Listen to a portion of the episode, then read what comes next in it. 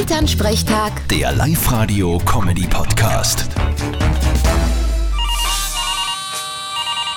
Hallo Mama. Grüß dich, Martin. Ich sag das, gestern war eine Schule mit Kindern bei uns vor dem Haus und die haben Kastanien aufgeklappt. Ja, die werden's wahrscheinlich für den Kindergarten brauchen, zum Basteln. Ja, eh, aber gehört sich das? Einfach die Kastanien eh einsammeln. Sei doch froh, dass wer wegrammt.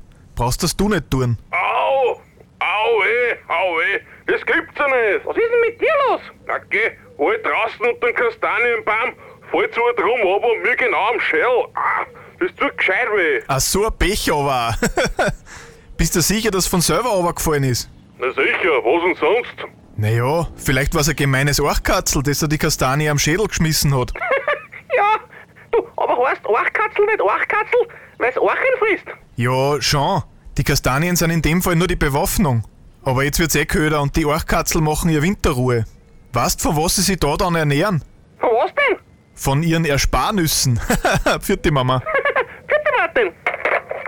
Elternsprechtag. Der Live-Radio-Comedy-Podcast.